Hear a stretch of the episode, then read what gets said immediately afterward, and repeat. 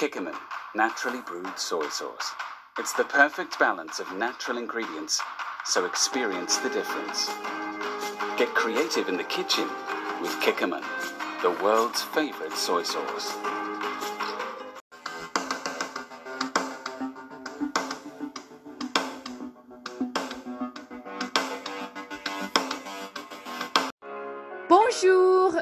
De l'histoire à retenir, je suis Ala Dawood et bienvenue à l'épisode de la vie des soldats canadiens pendant la Première Guerre mondiale. D'abord, je voudrais vous poser une question. Si je demandais de prendre une feuille de papier et d'écrire une liste de toutes les choses pour lesquelles vous mourriez, votre pays en fera-t-il partie? Eh bien, en 1914, nos propres soldats canadiens étaient prêts à mourir en combattant pour leur pays. Des dizaines de milliers remplis d'enthousiasme et de patriotisme avaient hâte de rejoindre l'armée. Ils ne s'attendaient sûrement pas à ce que la guerre se poursuive pendant quatre ans, tuant avec elle dix millions de combattants qui seraient révolutionnés par des obus explosifs, des mitrailleuses puissantes, du gaz toxique, des sous-marins et des avions de guerre. Bref, nous parlerons d'abord de la vie dans les tranchées. Les premières tranchées ont été creusées après la bataille de la Marne en 1914. La plupart des récits des tranchées portaient sur la ligne de front. Cependant, la grande majorité du temps des soldats a été consacrée plus loin dans, dans des tranchées de soutien ou de réserve ou même complètement hors du système de tranchées. Chaque soldat passait habituellement huit jours en première ligne et quatre jours dans la tranchée de réserve. Quatre autres jours ont été passés dans un camp de repos construit à quelques kilomètres des combats. Néanmoins, quand l'armée manquait d'hommes, les soldats devaient passer plus de temps sur les lignes de front. Les tranchées étaient comme une fossé longue et étroite, creusée dans le sol. C'était extrêmement bueux, inconfortable et les toilettes débordaient, avec la mort, les rats et les poux. Les conditions d'impureté de la vie dans les tranchées, en particulier l'humidité froide et persistante, ont entraîné le pied de tranchée, une infection pouvant entraîner une amputation. Les soldats se sont souvent sont impuissants face à une mort arbitraire et soudaine, l'incapacité de se défendre contre les bombardements ou les terreurs d'élite et les difficultés constantes de la vie dans les tranchées ont contribué à un stress et à un épuisement extrême. Maintenant, pour ajouter, à toute cette discussion sur les tranchées, il est également important de noter qu'il y avait trois types de tranchées, juste pour euh, vous donner une description plus détaillée. La ligne de front la tranchée la plus proche de No Man's la ligne de soutien, la tranchée derrière la ligne de front et euh, la tranchée de réserve où les troupes de réserve attendaient un renfort. Donc, euh, parfois, les soldats devraient parcourir ces trois tranchées. Maintenant, vous pensez peut-être, euh, oh mon Dieu, ces gens se sont-ils reposés? Mais ouais, ils se sont reposés, mais leur temps de repos variait en longueur et parfois ils sont devenus fous d'ennui et d'attente. Mais la partie choquante est qu'il y avait aussi des fois où ils seraient en première ligne pendant des mois sans repos. Nous devons donc euh, vraiment rendre compte de qu'un seul réconfort des soldats, s'ils en avaient un, était des lettres à la maison ou leur foi. Vous pouvez imaginer à quel point la vie était épuisante physiquement et sur le plan émotif. De plus, travailler dans les tranchées n'était pas tout ce qu'ils avaient à faire. Autres fonctions incluent rationnement, et récupération de l'eau, patrouille dans No Land et l'observation des lignes ennemies, tout en évitant d'être exposé et de risquer d'être tué, bien sûr. Même lorsqu'ils n'étaient pas activement au combat, les soldats devaient être constamment inquiets à l'idée que des tireurs d'élite et des obus les frappent à tout moment. Mais tout n'était pas aussi sombre. De nombreux hommes se sont liés et ont noué des amitiés à vie. Ensuite, les soldats ont publié des journaux avec des dessins animés, de la poésie et chanté des chansons ensemble. Vous connaissez peut-être le, très célèbre poème qui s'appelle In Flanders Fields de John McCrae qui a servi pendant la Première Guerre mondiale. Siegfried Sassoon a écrit 64 poèmes à l'hôpital alors qu'il se remettait de ses blessures, deux d'entre eux étant appelés le lit de la mort et la poète comme héros. L'écriture de poèmes était l'un des mécanismes d'adaptation des soldats, un moyen pour eux de déverser toutes leurs émotions.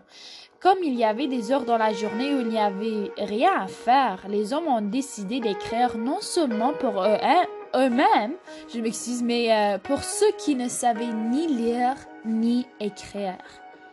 Le nouveau style de vie des hommes canadiens a inévitablement eu un impact sur les gens qui les entourent, y compris leurs femmes. L'impact sur les femmes a été si immense que certains facteurs peuvent vous surprendre. Lorsque des millions d'hommes ont été envoyés dans l'armée, cela a créé un besoin massif de nouveaux travailleurs, un besoin que seules les femmes pouvaient combler. Soudainement, les femmes ont trouvé un emploi en nombre très grand dont certaines étaient auparavant interdites, comme l'industrie lourde, les munitions et le travail de police. Cette occasion a été reconnue comme temporaire pendant la guerre et non maintenue à la fin de la guerre. Les femmes sont fréquemment contraintes de quitter les emplois attribués aux soldats de retour et les salaires payés aux femmes sont toujours inférieurs à ceux des hommes. Par ailleurs, il n'y avait pratiquement aucune présence féminine au combat pendant la guerre, à l'exception des infirmiers envoyés à l'étranger et sur le front intérieur. Les femmes ont également tricoté des chaussettes, des écharpes et des mitaines et ont préparé des colis pour les soldats au combat, ont rassemblé du matériel pour les collectes de ferraille et ont aidé les personnes déplacées par la guerre en fournissant des vêtements et en installant des centres de réfugiés. Alors, ouais, les femmes sont vraiment des super-héros. Mais non, euh, vraiment, euh, c'était un moyen pour les soldats de se connecter avec leurs femmes et leurs familles, de se souvenir de ce pourquoi ils se battaient et finalement de trouver un réconfort. Du coup, pour continuer, L'un des aspects les plus importants de la vie des soldats qui est nécessaire d'aborder est la souffrance du stress post-traumatique, qui été à l'époque nommé le shell shock. Cela a été causé par l'horreur de la guerre, les explosions massives, les bombes, canons tirés, etc.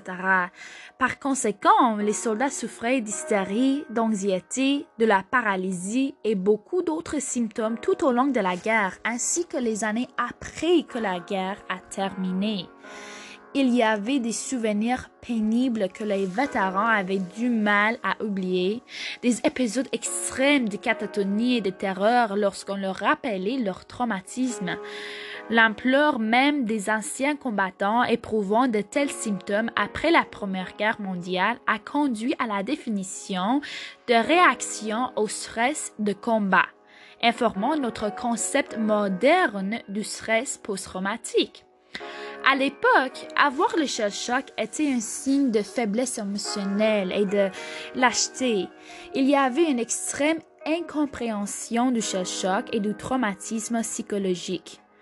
Pour ajouter, les gens pensaient qu'il fallait être directement exposé au combat, même s'il y avait tellement de souffres de traumatisme non liés au combat, comme une menace de blessure ou de mort.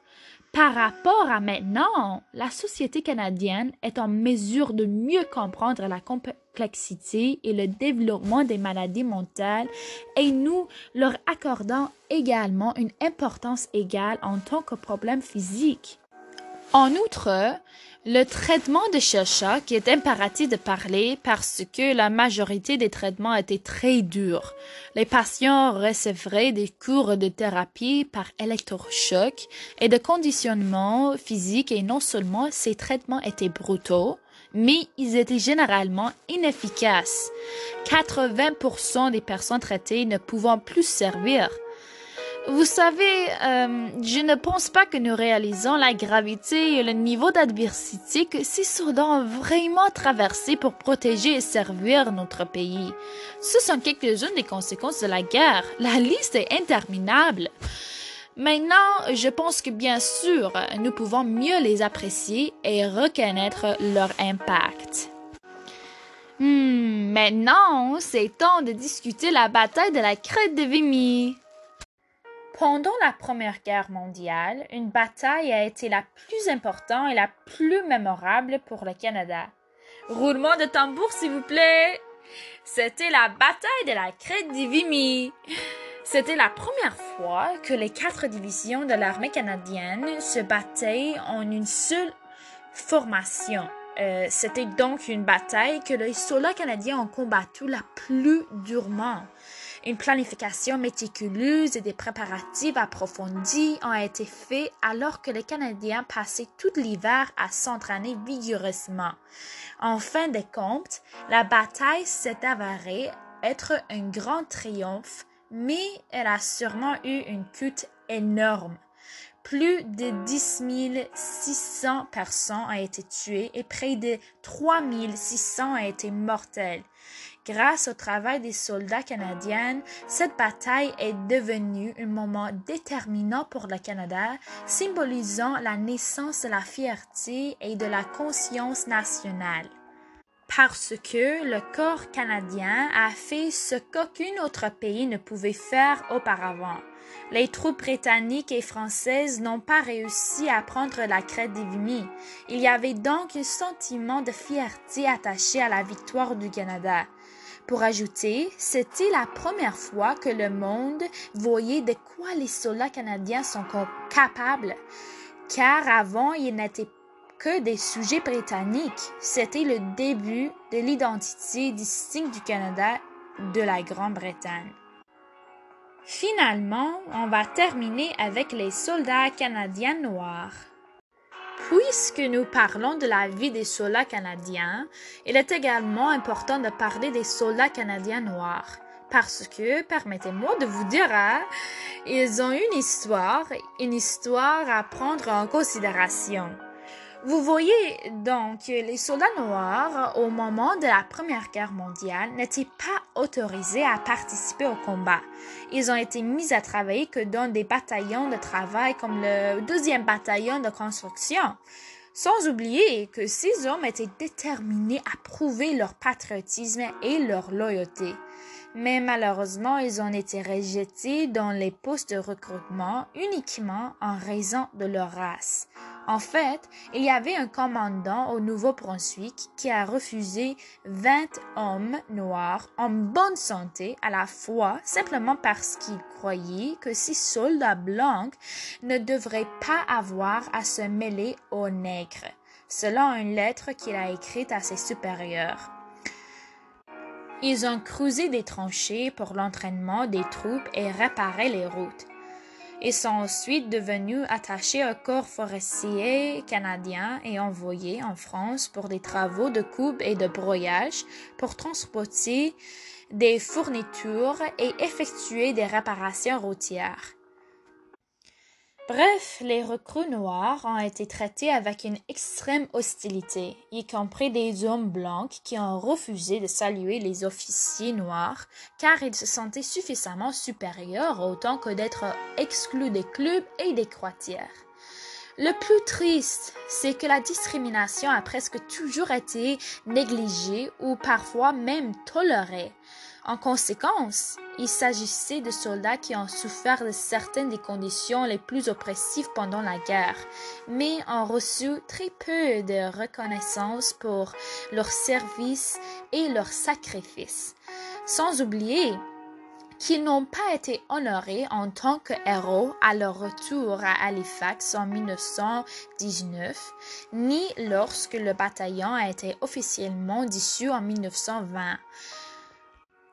Un historien qui s'appelle George Borden a grandi avec plusieurs anciens combattants du bataillon noir en Nouvelle-Écosse a mentionné Ils ont été tellement maltraités et mal utilisés en cours de route. Chaque jour était une lutte pour eux seulement pour faire partie de l'organisation. Ils étaient les dernières à se ravitailler. Ils ont été les dernières à être payées. C'étaient de jeunes hommes, mais c'étaient des hommes, et cela a complètement détruit leur confiance en soi.